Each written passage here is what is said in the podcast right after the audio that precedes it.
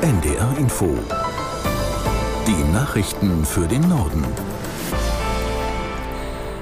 Um 8.30 Uhr mit Astrid Fietz. Nach Abschluss der Schlichtung im Tarifkonflikt bei der Deutschen Bahn steht eine Urabstimmung bei der Gewerkschaft EVG an. Die Mitglieder sollen bis Ende August entscheiden, ob sie den Kompromissvorschlag annehmen.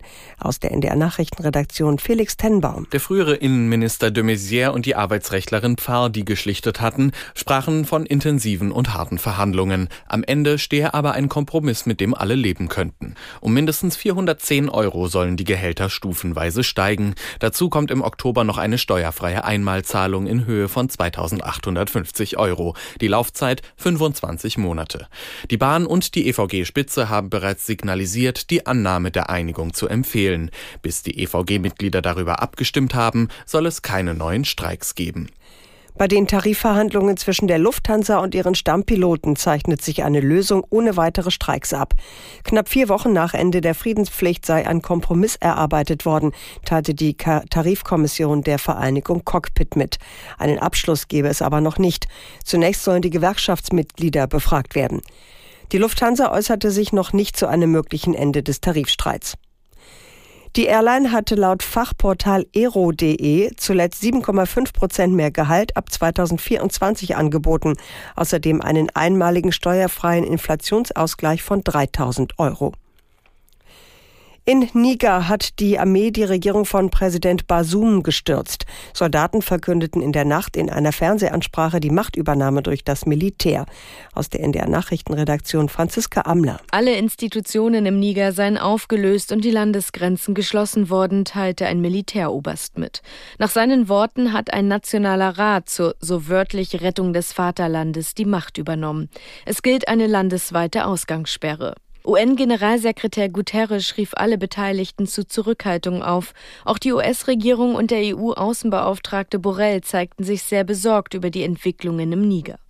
Das westafrikanische Land war nach Militärputschen in Mali und Burkina Faso das letzte der drei Nachbarländer in der Sahelzone, das eine demokratisch gewählte Regierung hatte. Auf einem Lufttransportstützpunkt in Nigers Hauptstadt Niamey sind derzeit etwa 100 deutsche Soldaten stationiert. Sie sind nach Angaben des Verteidigungsministeriums in Sicherheit. Wirtschaftsminister Habeck hat erneut einen vergünstigten Strompreis für die Industrie gefordert und dabei zur Eile gemahnt. In der Bundesregierung gibt es dafür aktuell keine Mehrheit.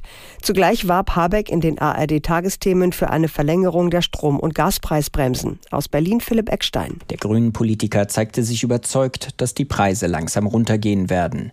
Die Frage sei aber, wie langsam ist das?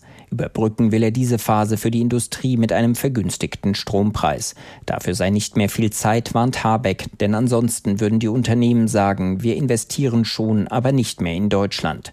Der Wirtschaftsminister wirbt seit Monaten für einen solchen vom Staat subventionierten Industriestrompreis.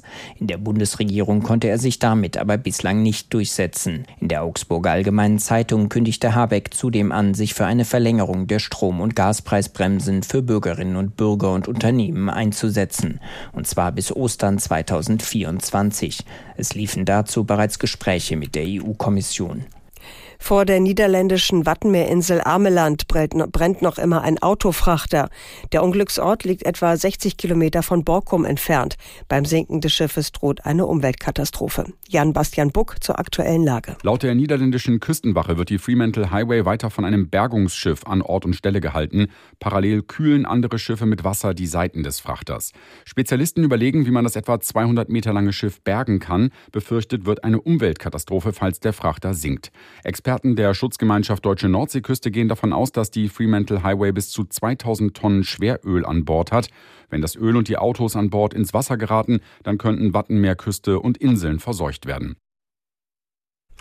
Die irische Sängerin Sinead O'Connor ist im Alter von 56 Jahren gestorben. Das bestätigte ihre Familie. O'Connor gelang Anfang der 1990er Jahre der internationale Durchbruch. Sie veröffentlichte insgesamt zehn Studioalben und landete einen Welthit mit ihrer Version des Prince-Titels Nothing Compares to You. Und das waren die Nachrichten.